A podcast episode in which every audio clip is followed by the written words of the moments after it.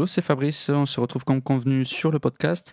Euh, dans le deuxième podcast, aujourd'hui, on va parler de, deux thèmes. On va, on va savoir comment créer ses propres euh, principes et lois.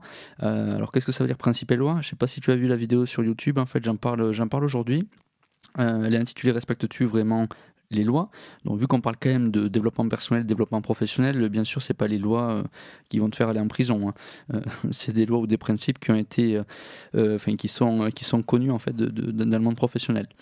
L'idée en fait, c'est de dépasser tous les petits soucis, tous les petits tracas du quotidien, au moins de mettre un doigt dessus, en fait, de les pointer pour savoir quand c'est que nous on peut être en faute sur l'avancement d'une tâche, par exemple, ou est-ce qu'en fait c'est presque normal. Peut-être pas une fatalité, mais ça y ressemble en fait, en tout cas. Donc premièrement, on va parler de ça. Je vais te montrer comment on peut créer en fait ses propres principes et lois sans forcément tout le temps se rattacher à une liste déjà connue euh, dont on peut s'en créer soi-même assez facilement. Alors oui, il y a des inspirations, euh, pas de souci, mais au moins elles ne correspondent mieux en fait à ce qu'on vit au quotidien puisque ces lois, euh, comment elles sont créées en fait, c'est assez simple. C'est je te, attends, je te dis d'abord ce qu'on va faire après. Après, on abordera un autre sujet, ce sera pourquoi on n'a pas le droit de gérer son temps en entreprise. C'est pourquoi on n'a vraiment pas le droit. D'accord? Donc, je reviens aux lois la base en fait de ces lois ou de ces principes, en fait, c'est qu'il y a des scientifiques, des ingénieurs, des ou professeurs, écrivains, entrepreneurs ou chercheurs qui ont, constaté ou même parfois prouvé par des théorèmes, par des mises en pratique, qu'il y a certaines choses qui se produisaient et dont euh, on avait on avait une explication, mais on n'avait pas tout le temps euh, la réponse ou la solution pour, euh, pour y remédier. Dans certains cas, une fois qu'on a compris le problème, euh, enfin, tu verras plus tard, euh, je te dirai, enfin, ça, ressemble du coup à un peu ma loi. Quand on a déjà le problème, en fait, on va avoir les moyens de, plus facilement le, résoudre. Euh, donc, en fait, c'est des phénomènes au final qu'on ne peut pas toujours comprendre, qu'on ne peut pas modifier ou effacer, euh, des choses presque irrémédiables. Euh, et en fait, c'est un ensemble ben, de, petites choses collectées comme ça qui s'appellent des principes ou des lois. Donc, les plus connus, ce que je disais dans la vidéo, tu as Murphy, euh, la Murphy, Parkinson, Pareto, Laborie, Douglas, Carlson, Churchill. Il y en a d'autres, du coup, là, j'ai fini la liste, en fait. Pour Murphy, pour te dire en deux mots, c'est un peu la tartine de confiture qui tombe, en fait, du mauvais côté. Euh, ça peut être aussi la loi de Finagle, en fait, euh, ou Finagle, j'en sais rien, euh, qui se rapproche à la loi de Murphy. Murphy, si tu veux, c'est par exemple, tu es au supermarché, ben, tu prends toujours, comme par hasard, du moins selon toi, la file en fait, qui avance le moins vite, tu vois, c'est exactement ça, Murphy. la loi de Parkinson, rapidement, c'est qu'en fait, une tâche, plus tu as de temps pour la faire, plus elle va te prendre de temps. La loi de Pareto, c'est que 20% de ce que tu vas faire ou des actions vont avoir 80% de conséquences. Euh, laborie la tâche qui paraît la, la, plus difficile en fait, euh, enfin une tâche laborieuse va paraître très longue.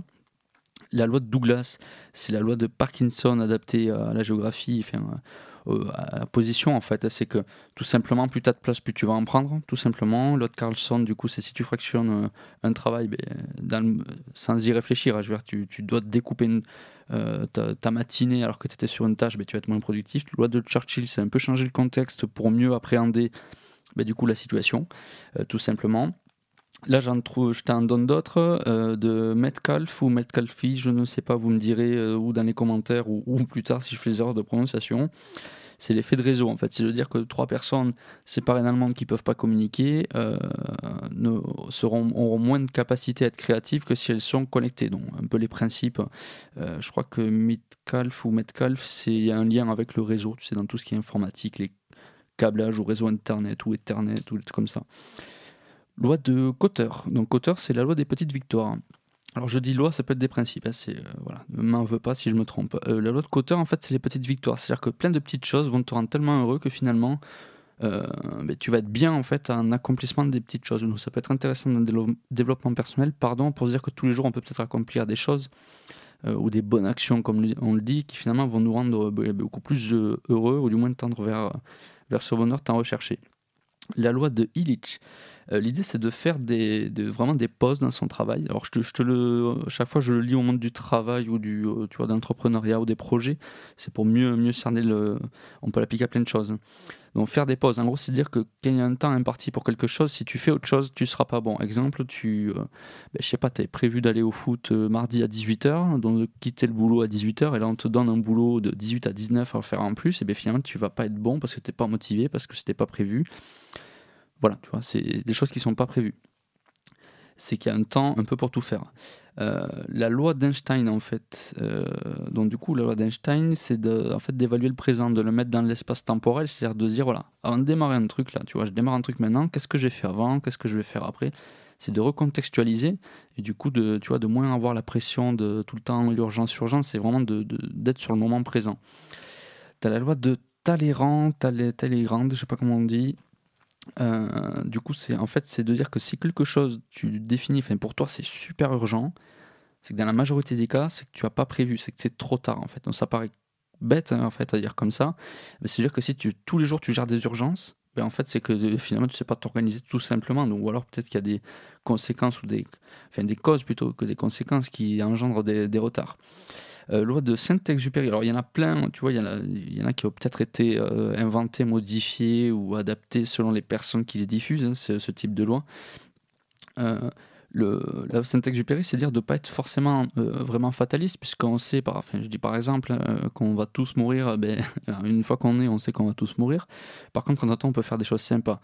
donc cette loi de Saint-Exupéry, c'est un peu ça, c'est-à-dire de composer avec la réalité quelque part, de dire voilà, j'ai cette réalité, ou j'ai ces cartes en main, dont on parlait hier de cartes, mais là, c'est un, un exemple. J'ai des cartes en main, qu'est-ce que je fais avec? Donc j'ai pas les mêmes que tout le monde, ok, mais qu'est-ce que j'en fais?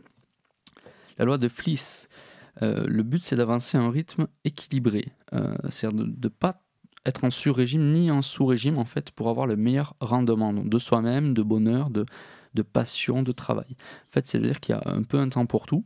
Euh, il y en a plein qui sont similaires ou qui peuvent s'imbriquer. On est bien d'accord, c'est juste une, pensée, une vision différente. Donc, des fois, ça peut être des scientifiques, des fois juste des auteurs. C'est pour ça qu'en fait, il va y avoir des, petits, des petites différences. Euh, loi de ben, on en a parlé, c'est un peu comme Murphy. Euh, la loi de Turgot ou de Ricardo. Alors ça, elle est superbe. C'est le, le, je sais pas, le principe ou la loi des, enfin, le principe des rendements décroissants. Ça se vérifie tous les jours en fait. C'est-à-dire que si, euh, par exemple, tu travailles pour, tu fais 10 heures de travail par jour, donc tu bosses quand même beaucoup, tu vas produire 100, par exemple, 100, je sais pas quoi, moi, 100, 100, 100 articles, voilà, 100 articles de blog, j'en sais rien, 100 articles. Ben en fait, cette théorie, elle te dit que, notamment de Ricardo, c'est pas parce que tu bosserais 5 heures de plus que tu ferais 50% en plus. Tu vois, normalement, vu que tu bosses 10 heures, si tu fais 5 heures en plus, tu devrais avoir 50% en plus. Donc, tu devrais avoir, je sais pas moi, 100 articles, enfin 150 articles, quoi. Ben, en fait, pas du tout. C'est-à-dire que les rendements décroissants, c'est que plus tu vas, euh, tu, vas, tu vas vouloir en faire avec un rythme que tu as jugé, que tu as noté chronométré, même limite, ben, moins tu pourras en fait, parce qu'il va y avoir la lassitude, la fatigue et plein d'autres euh, éléments. Donc, ça, c'est inspiré plutôt de l'agriculture où ils avaient essayé de doubler, pas au début, mais ils avaient essayé déjà d'augmenter les productions. Ils ont vu qu'à une certaine cadence, en fait, ça ne servait à rien de faire travailler les gens euh, les deux heures de plus parce qu'ils ne seraient pas deux heures autant productifs que le reste des heures qu'ils avaient passées euh, qu'ils avaient passé auparavant. Donc celle-là, elle est quand même assez importante. Celle de Ricardo, elle est assez connue, ou le principe de Ricardo, comme on veut. Euh, on va avoir du coup Argir, Argir, je ne sais pas comment on dit, les routines défensives. donc en fait, c'est une histoire d'interprétation. Après, je te laisserai faire des recherches aussi là-dessus. J'en ai d'autres, je t'en donne. tu vas avoir la loi de Taylor. Ben, Celle-là, elle est finalement assez. tu connais le taylorisme un peu?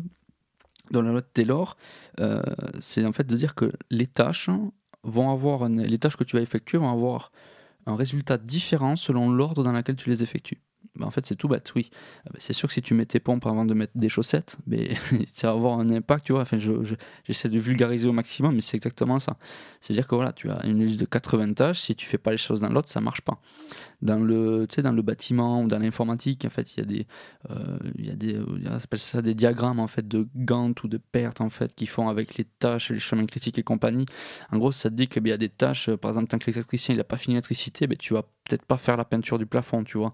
Donc du coup, c'est ça qui peut en fait vraiment décaler des projets et faire perdre du temps. Donc bien, bien évaluer en fait les tâches et surtout euh, leur ordre, plus que évaluer elles-mêmes les tâches, mais tu vois, se fixer des délais, des temps et des, euh, des compétences là-dessus.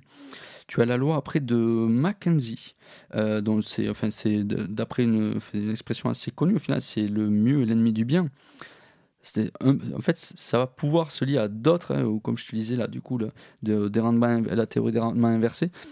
En fait, c'est de dire que quand tu arrives à une solution tu vois, qui te convient et autre, si tu, veux, si tu veux essayer de l'améliorer, c'est là où tu vas perdre ton temps en fait, parce que tu es déjà arrivé à un résultat plus qu'acceptable, et de vouloir améliorer, c'est ça qui va te prendre énormément de temps. Donc tu peux perdre énormément de temps selon après ton activité, ça peut vraiment être, euh, préjudiciable. Le... On va avoir du coup la loi d'Eisenhower, donc c'est la, tendance à, Quand tu sais, quand tu as des tâches qui arrivent, eh tu as tendance à les traiter presque de suite, comme ça tu dis elles sont faites. Sauf que les tâches qu'il y avait avant, finalement, elles sont pas plus importantes, c'est juste qu'elles ont un jour, deux jours, trois jours de retard. Donc en fait, l'idée c'est de reprendre de façon globale ce type de principe, et eh bien en fait les tâches que tu vas avoir, retrier, dire voilà, ça c'est urgent, ça c'est pas urgent, ça c'est important, tu vois, c'est de vraiment tout définir et pas prendre ce qui est frais parce que c'est trop facile en fait. C'est comme si, je sais pas, tu achètes des bouquins, euh, tu en achètes 10, tu en lis deux et deux mois après tu en rachètes un, tu lis celui que tu as acheté. Euh, en fait, le problème, c'est que si tu te mets une discipline à dire ben, je lis d'abord ce que j'ai acheté et après euh, je vais euh, en acheter un nouveau, ou alors tu peux l'acheter mais tu le liras plus tard, tu vois, il faut limite faire avoir un calendrier. c'est un peu comme avec la nourriture, tu vois, tu vas pas manger tout que tu viens d'acheter, sinon les anciens ils vont pourrir dans ton frigo, tu vois. Donc, enfin, à moins que tu fasses les courses tous les jours, et encore si tu les fais tous les jours, il faut vraiment bien évaluer. Mais c'est un peu ça, c'est de dire voilà, c'est pas parce que c'est passé qu'en fait c'est moins important ou c'est moins urgent. Euh, la loi de Lacane, euh, on va avoir la réflexion précède l'action. Alors celle-là, elle est intéressante. Ce sera la dernière. Après, euh, il y, a, des dizaines et des dizaines que tu peux trouver sur Internet. Enfin, il n'y a, pas besoin que je te les cite toutes. Là où elle va être intéressante, en fait, c'est de dire qu'il y a entre guillemets un temps pour l'action, un temps pour la réflexion. et ça fera le lien avec la, deuxième partie du coup du podcast.